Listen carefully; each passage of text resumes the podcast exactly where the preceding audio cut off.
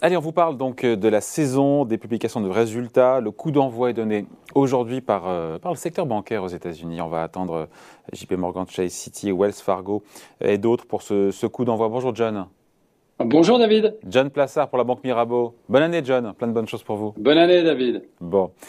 Qu'est-ce qu'on attend? Parce que c'est important. On, est, on vit une séquence un petit peu, euh, un peu plus compliquée en ce début d'année. On voit bien qu'effectivement, l'accélération du calendrier, les propos plus hawkish, plus faucons de la Fed troublent un peu les marchés. Et donc, évidemment, cette saison des publications de résultats euh, aux États-Unis. Euh, qu'est-ce qu'on attend en termes de croissance déjà, en termes de croissance bénéficiaire avec cette saison qui s'ouvre aujourd'hui avec, avec les banques?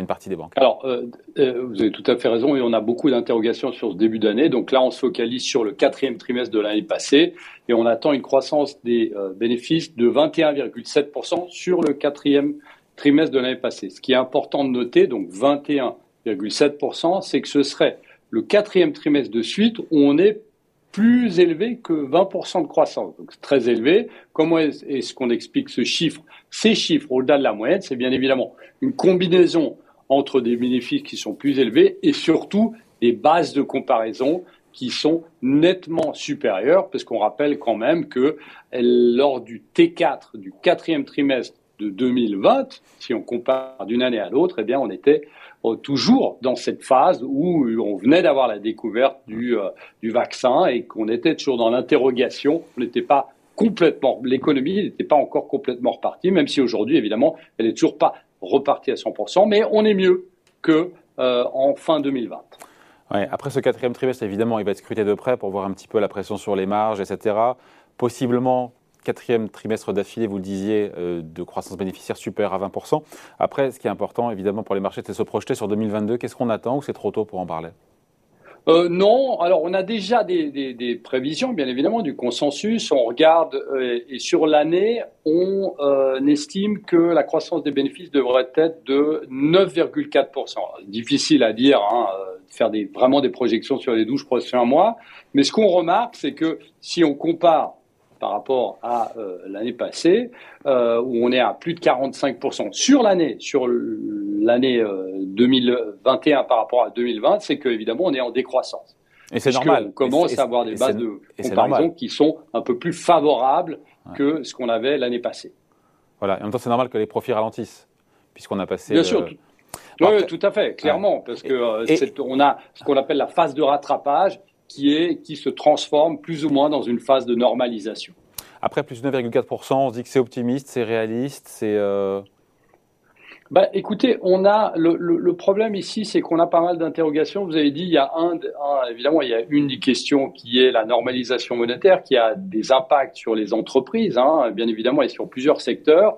Et puis, on a des questions globales sur la croissance, parce que d'un côté, si d'un côté on voit que aux États-Unis, par exemple, la croissance est en train de repartir très fortement et que les économies, euh, les, divers États aux États-Unis sont pas vraiment impactés par l'Omicron, malgré euh, eh bien euh, des, plus de 1 million de cas de contamination par jour environ. Bah, de l'autre côté, et on voit qu'en Chine, c'est un peu plus compliqué parce que là, on est aussi dans des périodes où le gouvernement chinois est en train de fermer des usines, le gouvernement chinois est en train de calfeutrer plusieurs euh, régions en Chine, et là, on n'a pas la même politique. Donc, on pourrait avoir ici, l'année prochaine, eh bien, un taux de croissance qui impacterait les entreprises, évidemment, un taux de croissance qui est en, qui va repartir aux États-Unis, et de l'autre côté, un taux de croissance en Chine qui est en train de décélérer à cause de, euh, l'impact du variant du Covid.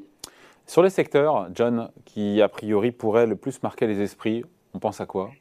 Lors de cette publication bah, des comptes là, sur le quatrième bah, trimestre D'abord, on pense au secteur de l'énergie. Pourquoi? Parce qu'on sait que le prix du baril de pétrole, si vous prenez quatrième trimestre 2020, quatrième trimestre 2021, le prix du baril de pétrole, la comparaison est d'environ plus de 80% en moyenne. Qu'est-ce que ça veut dire? Ça veut dire que pour de nombreuses entreprises dans le secteur, eh bien, c'est des revenus supplémentaires. Même chose à peu près dans le secteur des matériaux, où on voit que, bien évidemment, vous avez des, matières premières qui ont progressé du quatrième trimestre 2020 au quatrième trimestre 2021, et donc ça, ça va bénéficier au secteur des matériaux. Mais le secteur, David, qu'il va falloir surveiller, c'est bien évidemment le secteur des banques. secteur des banques qui commence aujourd'hui. Et là, on attend des profits records. Donc c'est tout bénéf.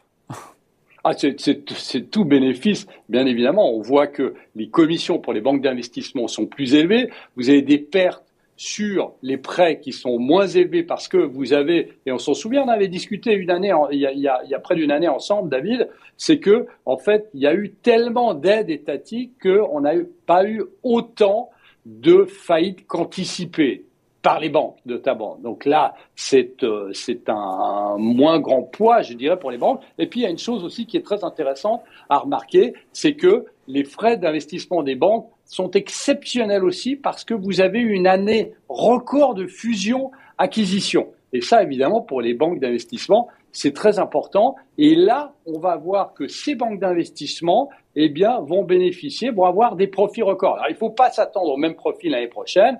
Et surtout, ce qu'il faut faire très attention, c'est que le consensus qui est au fait de ce que je suis en train de vous raconter, eh bien, a remonté ses estimations. Donc, ce qu'on pourrait avoir, c'est des profits records, mais avec des cours de bourse qui pourraient, sur le court terme, baisser parce que les attentes du consensus sont très élevées.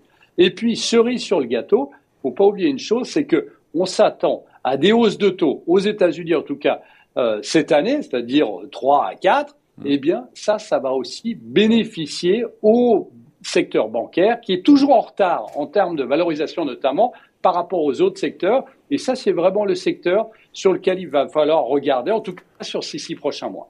On pourrait avoir des surprises ou pas, d'ailleurs?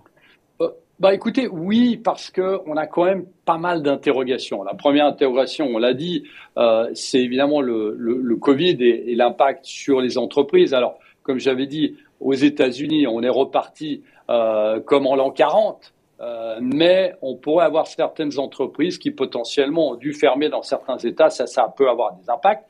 La deuxième des choses, et c'était un sujet dont on a parlé il y a quelques semaines ensemble, eh bien, c'est connaître les marges bénéficiaires, parce que vous savez qu'il y a une inflation qui est très forte, et cette inflation, la question, c'est de savoir si les entreprises arrivent à faire passer au client final ces hausse de prix. C'est ce qu'on appelle le pricing power, la fixation des prix. Et ça, ça va être très intéressant de le remarquer parce que déjà au troisième, trimestre euh, 2021, eh bien, on avait pas mal d'entreprises qui avaient dit qu'elles avaient du mal à faire passer les hausses de prix. Donc ça, ça va être quelque chose qu'il va falloir voir. Et puis la troisième des choses, c'est que vous savez qu'aux États-Unis, il y a un débat euh, très important à savoir s'il va y avoir une réforme fiscale avant les élections de mi-mandat euh, cette année en novembre.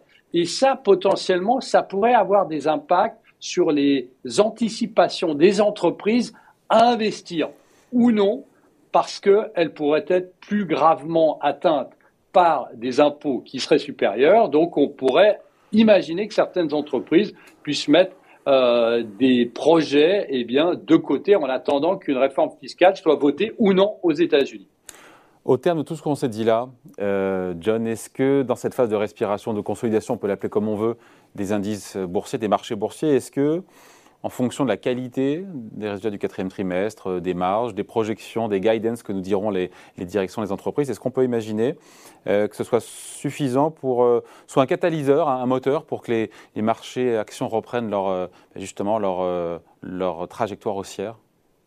Euh, je pense oui, et ce qu'il va falloir regarder ici, c'est surtout les valeurs de la, de la tech, euh, les grandes valeurs technologiques, euh, parce qu'on a vu que depuis le début de l'année, la fin de mmh. l'année passée, les anticipations de hausse de taux avaient eu un impact négatif sur les valeurs de croissance, ce mmh. qui arrive tout le temps, au début en tout cas. Donc on imagine que des valeurs qui ont souffert dernièrement, des grosses valeurs, eh bien, si elles devaient amener, ce qu'elle devait publier des résultats supérieurs aux attentes du consensus, eh bien, on pourrait mettre de côté cette faiblesse qu'on a eue pour que, en fait, le Nasdaq, on, appelle le Nasdaq euh, euh, qu'il ne soit pas mort, puisqu'il y a certaines personnes qui attendaient ou qui anticipaient en début d'année bah, la fin des valeurs de la technologie mmh. parce que les valeurs de value, les valeurs cycliques prenaient le dessus. Mais là, on est en train de potentiellement, on pourrait voir eh bien, un rebond de ces valeurs euh, qui, contre toute attente, pourrait continuer à monter et propulser le Nasdaq, pourquoi pas, vers de nouveaux records. On en reparlera et on regardera ça avec attention. Merci beaucoup, hein, John Plassard, pour euh, la banque Mirabeau. Merci, John. Bon week-end. Merci David. Salut. À bientôt.